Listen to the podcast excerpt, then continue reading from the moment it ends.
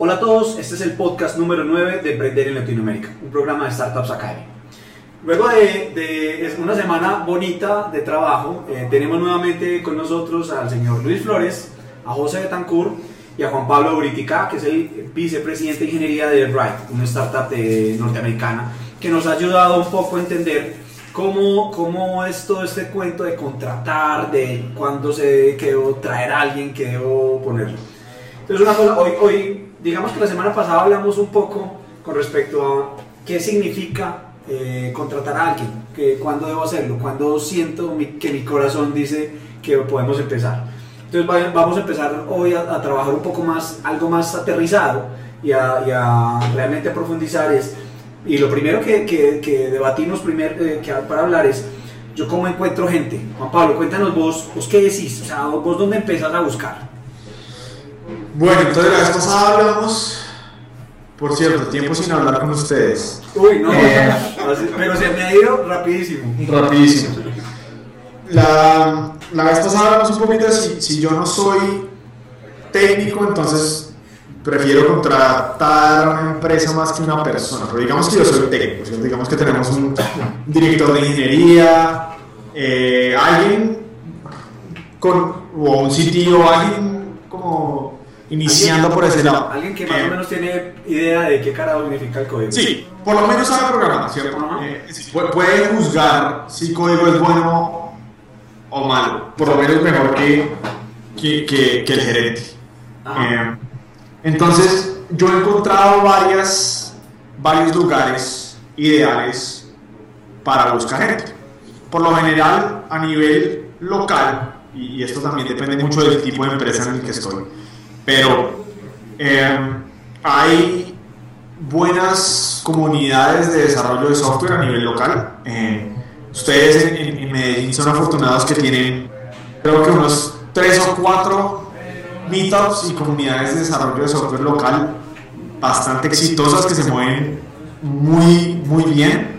Eh, entonces yo iría allá, ¿cierto? Yo iría allá a nivel de networking a hablar con gente, ver en qué andan, ver, ver más o menos eh, el tipo de perfil que, de, de, gente que hay. Pero para mí, eh, lo más importante, y creo que esta es una lección que, que, que he aprendido, es que la gente que yo quiero contratar no está buscando trabajo.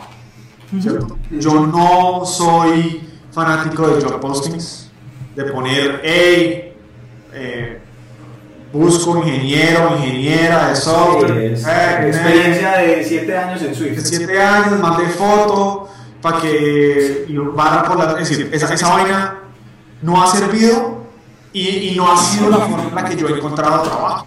Sí, no, es que en, en, ese punto sí es claro, o sea, el, desarrollador bueno está ubicado en este momento en alguna parte o está trabajando de freelanceado en alguna, en alguna, sí, medida. Algo ahora, haciendo. Eso, ahora que hablas de, de, ir a esas comunidades, ¿vos qué opinas, por ejemplo, ya de eventos, no tanto de networking, sino eventos como hackatones, startup weekends, o eventos ya mucho más de hands-on? Yo no voy a hackatones a contratar, eh, porque personalmente las hackatones, ni hoy ni organizo hackatones de contratación, porque eh, los valores de, de, desarrollo en una hackathon son muy diferentes de los que uno de verdad quiere en su empresa, ¿cierto? Una hackathon uno, saca, uno, saca algo por, la, por sacarlo y muy chévere, wow, y, machetea y eso al final sirve, pero... Eh, Fuerza bruta, básicamente. Muy buen punto. Así que, señores, los que están yendo a hackatones a conseguir empleo, wrong place. Wrong place. Pero yo no, es decir, yo, yo, no celebro, es decir, yo, yo, busco ingenieros y busco ingenieros adultos. Eh, especialmente si estoy Así como nosotros. Así como exactamente, ustedes, profesionales, de buena familia. No, pero digamos, yo, yo, yo quiero es. No, pero que, que, vas por el referenciado. O sea, es por referenciado a alguien que yo he encontrado directamente, ¿cierto? Eh, sí hago mucho poaching, es decir, busco gente que quiero, yo digo, ¿quién, le pregunto a mis ingenieros con quién quiere trabajar? Y me acerco y digo, oiga, ¿qué tal? Si digamos, el primer, la primera contratación de, de fue ¿quién es el mejor desarrollador? Un tweet. ¿Quién es el mejor desarrollador de Ruby en Latinoamérica? Me mandaron una lista de cinco. A uno de esos del barranquillero lo contraté. Eh, es más o menos por ahí. Y eso obviamente, eso, eso implica que, yo, que yo debo ser atractivo para estas personas. Sí, es que hay un punto, un, punto que mencionas que es muy importante y es quién sos vos realmente para contratar. Es que, a ver, yo te pongo, yo te pongo un escenario, un, el siguiente escenario. Una cosa es decir, yo soy una startup chévere, norteamericana, eh, con financiación, perdón, con inversión, etcétera, etcétera. Pero mira, yo soy Pepito Pérez, eh, que tengo una idea revolucionaria que va a romper el mercado. Yo estoy empezando y a mí no me conoce nadie, hermano. Yo, yo llevaba 20 años trabajando en esta empresa, pero es que a mí no me conoce nadie. Entonces, eh, ahí las circunstancias cambian bastante. Cambian muchísimo y eso, y eso es ciertamente lo más común. Y eso es ciertamente donde yo estaba hace 5 años. Yo no tenía ni idea de no era nadie. Tenía, si, si, si me seguía mi mamá en Twitter era mucho. Em, pero, entonces ahí, esa es la, primera tarea más crítica de un emprendedor, de un fundador nuevo, es que tiene que saber venderse y tiene que poder convencerme a mí, como futuro empleado suyo, que tiene algo para ofrecerme en su empresa, que es mejor que lo que yo tengo. ¿Por qué, ¿Por qué digamos, aquí en Estados Unidos, empresas eh, con poco capital o ninguno pueden competir contra Goldman Sachs que paga medio millón de dólares de salario al año o contra porque hay, hay cosas interesantes para ofrecer, ¿cierto? Ya sea un problema en el cual a mí me encantaría trabajar.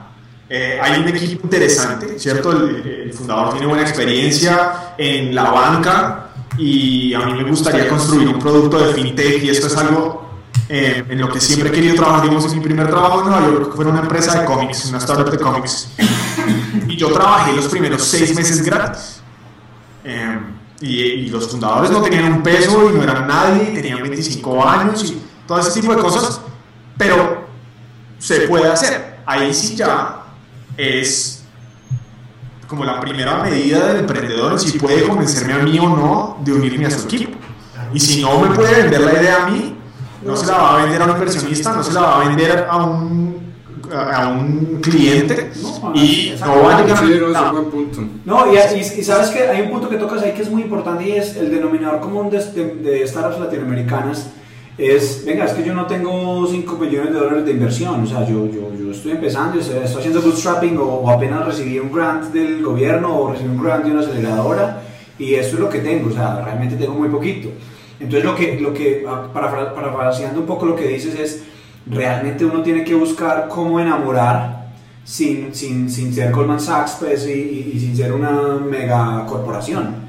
Y ahí es donde, donde se vuelve complejo y es por eso es que, nos por eso es que cuando uno ve tanto, tantos job posting de Google, de Apple, de Facebook, pues hay startups pequeñas que dicen, no, trabaja donde quiera, los días, las semanas son de cuatro días.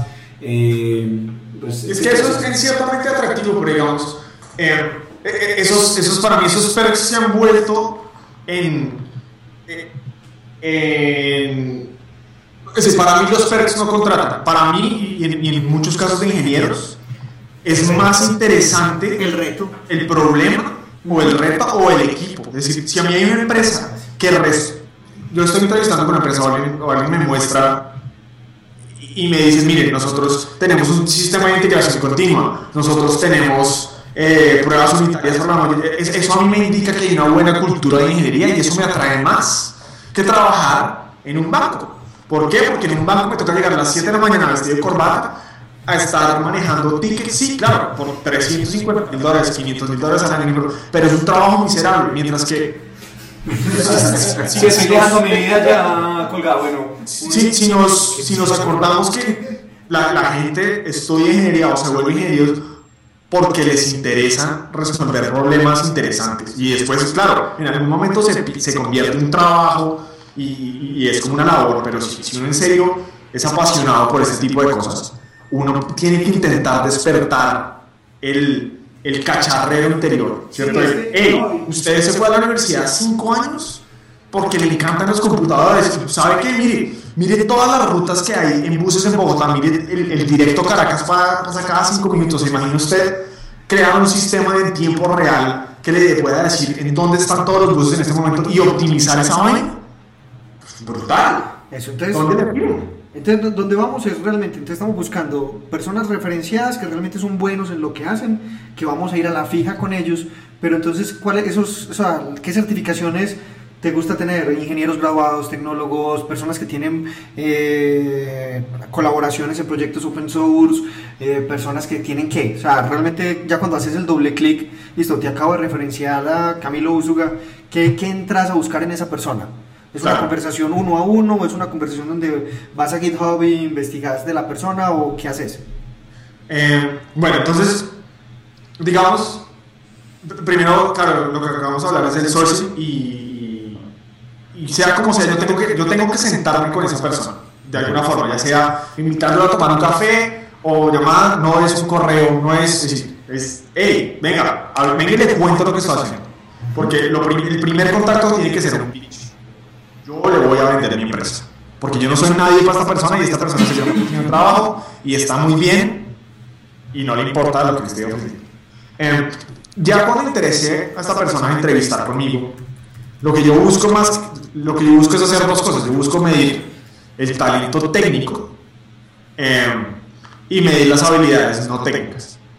El talento técnico, hay diferentes escuelas. Em, está la escuela de Google, que es hago un montón de preguntas de ciencias computacionales en cuanto a estructuras de datos y algoritmos y un montón de cosas que es útil para Google, porque Google tiene no sé cuántos miles de ingenieros y necesitan buscar eh, como filtrar falsos positivos, pero yo no, yo como una persona que está contratando su primero, quinto, décimo, veinteavo ingeniero, no busco falsos positivos, yo busco personas no que se sepan todas las estructuras de datos, pero que sepan resolver problemas eh, usando software. Entonces, eh, digamos, el caso concreto de, la entrevista de, ingenieros en, en es un problema. Un problema, nosotros tenemos, nosotros hacemos cinco, cinco entrevistas. La primera entrevista es conmigo, donde es un pitch. Yo le, lo convenzo de que venir a trabajar a RAI es lo mejor que usted puede hacer en su vida. Es la mejor escuela de ingeniería que tenemos en Latinoamérica. Ese es el pitch básicamente. De ahí, digo, bueno, ahora va a ser una conversación con un ingeniero o ingeniera de RAID donde van a hablar de software. Es una conversación así como ustedes y yo estamos aquí más de bueno hablando. Así, ¿por qué, ¿qué editor le gusta? Porque le gusta es entender que hay gente que tiene opiniones sobre cómo hace su trabajo y entender, cómo intentar juzgar la pasión. Hey, esta persona en serio le gusta este tipo de cosas, se ha enfrentado a sus problemas. Eh, y, empezamos ahí. por lo general creo que todo el mundo pasa esa. Eh, de ahí se pasa ya a un problema que es hágalo en la casa. Y nosotros en este momento modelamos un problema real que nos gustaría tener en algún momento y le decimos, dependiendo de la experiencia del candidato que estamos buscando, eh, le decimos, Imagínense que usted está encargado de diseñar un sistema operativo para un vehículo sin conductor, un driverless vehicle, que va a ser carpool. el, futuro de ride es carpool sin conductores. Em, y tiene más o menos seis horas para escribir el diseño de este, de este API.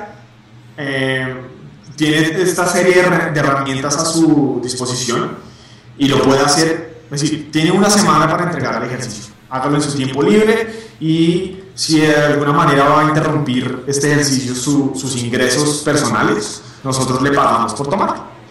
Eh, ¿Cómo, cómo? Lo puedo mandar a hacer a India mientras tanto. Pues, sí, pero después le explicarnos a nosotros el ejercicio, entonces si le quedó... Eh, sí, es sí, si, me, si me quedó... Pero entonces ahí, entonces ahí, ahí empezamos, es como empezamos a medir las habilidades técnicas y... ¿Cómo, piensa y cómo, exacto, técnicamente cómo está? Y, lo más chévere es que dependiendo del candidato, nosotros variamos el ejercicio de dos formas. Primero, eh, usted tiene que asumir que la persona con la que está hablando, es decir, tiene una semana y nos puede mandar todas las preguntas que quiera, pero la persona con la que está hablando no es técnica. Si usted es un ingeniero senior, usted está hablando con el fundador y usted tiene que sacarme a mí los requerimientos, sacarme a mí las cosas. Tiene que decirme, oiga, bueno, ¿y cuánta gente va? Y pasamos por el mismo punto o pasamos por varios puntos. Eh, todas esas cosas que yo hago día a día como ingeniero senior, buscando con gente que no es técnica, tengo que poder sacarlas y esas preguntas me van a decir muchas cosas. Son habilidades no técnicas.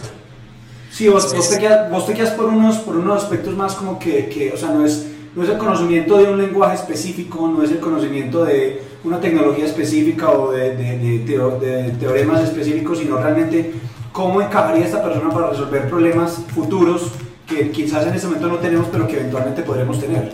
Exacto. ¿Por qué? Porque el, el conocimiento técnico, por lo general, lo puedo o entrenar o lo puedo encontrar. Sí, o, si, sale un lenguaje nuevo, pues yo puedo preguntar en Google y Google me va a ayudar de cierta forma a, entender cómo carajos funciona esta vaina. Sí, pero, pero el resto no. Entonces, obviamente, la persona va a entregar un programa escrito, si va a entregar un API diseñado que me va a decir em, las cosas, pero el tipo de preguntas que me están haciendo me están diciendo cosas. Si es un ingeniero de mid-level, le doy la oportunidad de hacerme preguntas técnicas como si yo fuera su, su lead. Entonces me puede preguntar eh, si vamos a usar JSON API, si vamos a usar HTTPS o HTTP, ese tipo de cosas que yo le preguntaría a un, a un tech lead eh, y, y, se responden de la misma manera. Y si es un ingeniero o ingeniera junior, eh, me puede hacer lo mismo, pero si me puede hacer como preguntas más sencillas. y al final lo que hacemos nosotros es evaluamos el, el ejercicio y es una entrevista eh, donde, bueno, explíqueme por qué escogió esta tecnología frente a esta, eh, dónde están las pruebas unitarias, si no hay pruebas unitarias, entonces pues, me dice un montón de cosas, dónde están las pruebas, ese tipo de, cosas que ya es experiencia de, de construir software.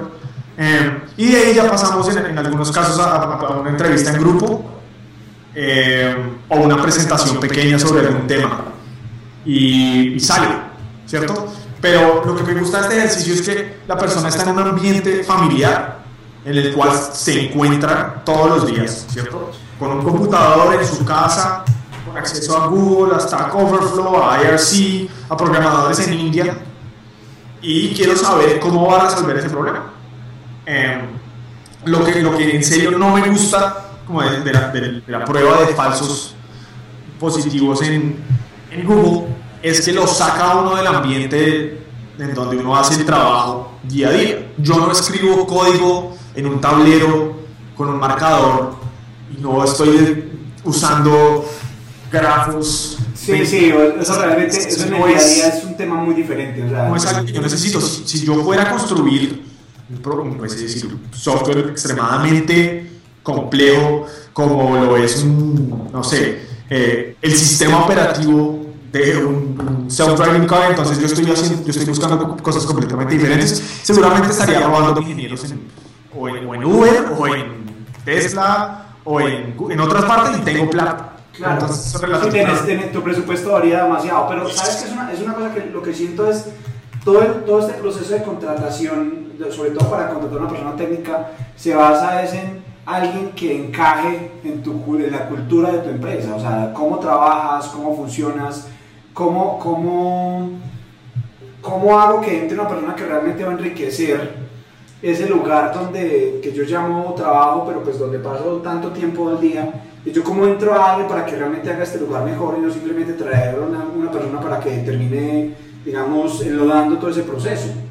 O sea, ya, ya, el tema de cuántas entrevistas, pruebas psicotécnicas o no, pruebas técnicas con este estilo no, eso, eso varía mucho de acuerdo a lo que, lo, que uno... Eh, Sí, lo que uno busca y lo que uno admita. Y es, en algún momento tenía también alguna, alguna, alguna discusión con alguien y era, bueno, eh, cuando voy a contratar, ¿en qué lenguaje debo, debo empezar a trabajar? No, pues es que todo depende de donde usted se sienta más cómodo, donde su startup funcione mejor, donde su ambiente consiga mejores personas y al final es que usted, que usted como cofundador esté creando algo que se sienta satisfecho y se sienta feliz. O sea, no, no importa que lo vaya a hacer en el lenguaje de programación X o Y, es básicamente usted cómo hace que, la, que su empresa funcione mejor y cómo trae personas a, que enriquezcan todo ese proceso.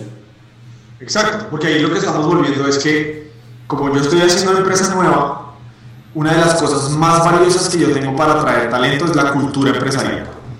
¿Cierto? Y la cultura empresarial es tanto la, la cultura de ingeniería como la cultura de cómo trabajamos, ¿cierto? ¿Cómo puedo convencer a alguien de que venga a ganarse la mitad de su salario conmigo y sea feliz?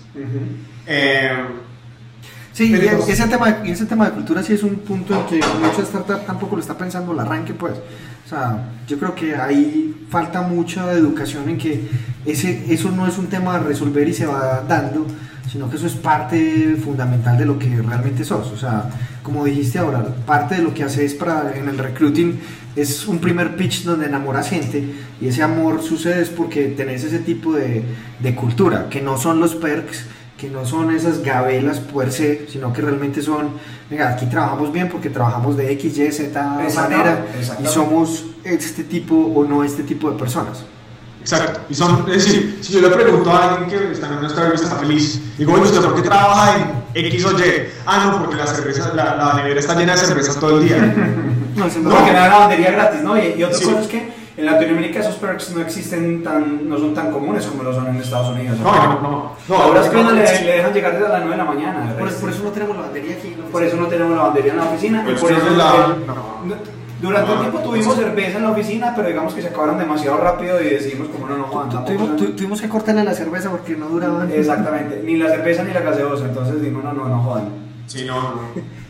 Pero, Entonces, pero era parte de nuestra cultura. Sí, bueno, la, la, verdad es que te agradecemos bastante todo esto, pues nos, nos escuchar el proceso y escuchar cómo, cómo, cómo contratas personas nos ayuda bastante. Yo creo que como conclusión podríamos decir que todo esto depende mucho de qué es lo que yo tengo como objetivos en mi empresa y qué y cómo qué es lo que yo quiero traer a trabajar conmigo. O sea, si yo, si yo eh, tengo solamente pienso en talento, pienso, en, pienso realmente en traer personas que van a trabajar 9-5 o quiero traer compañeros para que enriquezcan el proceso, es, es, es, lo que yo me debo cuestionar al principio, qué es lo que pretendo traer. Ya el tema de contratación termina siendo como un pitch para inversionistas, cómo hago que para enamorar a esta persona, para que sienta que esto va a ser un reto que lo va a enriquecer profesionalmente, lo va a enriquecer en su vida laboral y lo va a ayudar a, que, a crecer, no simplemente si, si gano más, gano menos, etcétera, realmente es, venga, es que usted aquí va a pasar bueno porque va a aprender un montón y lo va a ayudar a que usted salga como un profesional, un mejor profesional. Y eso es como la parte fundamental, o sea, yo como, como te, te trazo un camino para que sepas que habrá crecimiento y no será simplemente un empleado 95 pues, durante los próximos 25 años hasta que te jubiles. Exacto, y es porque yo no estoy, yo no estoy buscando contratar empleados, sino básicamente socios, porque al final sea como sea, estas personas están tomando un riesgo conmigo a cambio de algo. ¿cierto? Y si yo estoy en la etapa en la que le puedo pagar a alguien muy talentoso lo que me cuesta, entonces ya no tengo este problema. Si estoy intentando empezar a contratar mis primeros 5 a 10 empleados, es porque yo tengo poco dinero, no he validado y simplemente estoy buscando gente que tome un riesgo a cambio de, en, en algunos casos, una ganancia, pero pues es, una, lotería. Entonces lo que, lo que quiero buscar más que cualquier cosa es gente talentosa que le interese resolver el mismo problema em, que yo estoy intentando y que además después se vaya a poner la camiseta conmigo. Porque el, el, el 9 a 5 es, es un número interesante porque en muchas cosas, en, muchas, en muchos casos uno ve el trabajo como un trabajo, yo hago esto y estoy pensando en el fin de semana, pero hemos llegado a un punto en el que hay labores que yo puedo hacer y se me pasan las 9 a 5 y no quiero que llegue el fin de semana porque me interesa tanto lo que estoy trabajando que se ha convertido en, en mi pasión y eso es lo que uno quiere buscar. el poder llegar después y seguir pensando en el problema. Yo creo que nos fue muy bien en estos dos podcasts de recruiting, eh, tanto para cuando no, cuando no soy técnico y voy a salir a buscar, como ahora realmente conversando de, venga, de dónde sucede realmente las cosas, qué se está buscando, creo que tanto para la persona que está buscando empleo en una startup se puede dar una idea de realmente dónde estamos, a como hacia futuro hacia qué podemos estar. Exacto. No, hay, hay, un tema que, que sí nos gustaría discutir en futuros podcasts, Juan, y espero que, que, nos acompañes. Y es, acá hablamos de la parte de empezar a enamorar gente, a atraer. Y esperamos después hay temas no tan chéveres que son eh, mantenerlos. Realmente cada persona que entra en nuestra organización va a ser un, una carga para nosotros en ese esperamos que Luis hable más. Sí, Luis, Luis. sí, sí, no, eso no, el que se viene, en la parte de entrevista en el que se viene, sí, por ahí que en el de entrevista técnica no, pero y, ahí, y eventualmente llegaremos a un tema, eh, digamos, el tema menos bonito de todo esto y menos romántico, que es cuando tenemos que despedir. Ah, sí, sí, ahí Luis sí va a hablar. De pronto ahí Luis ahí sí habla. Ahí Luis va, nos va a volver a todos. Porque yo soy, porque yo tengo que ser el desgraciado. Eh, alguien lo tiene no, que no, ser. No, no es desgraciado, eso Está bien. es la, la, la parte del ciclo. Tengo que admitir, tengo que admitir parte de, bueno, eso sí estuvo peor, de, tengo que admitir que parte de esto es también aceptar las, los errores de uno, porque cuando a veces tiene que despedir a alguien no necesariamente es porque la persona no era buena, sino porque uno cometió un error de contratación por no haber hecho algunas de las cosas que mencionamos en el podcast de hoy o en el anterior. Perfecto. Bueno, señores, muchísimas gracias y los esperamos con nosotros en los próximos podcasts. Ya ahora vamos a estar mucho más juiciosos. Eh, y esperamos estar sacando este podcast semanalmente con invitados como Juan Pablo que nos ayuden realmente a entender lo que es crear una startup en Latinoamérica. Hasta luego. Chao.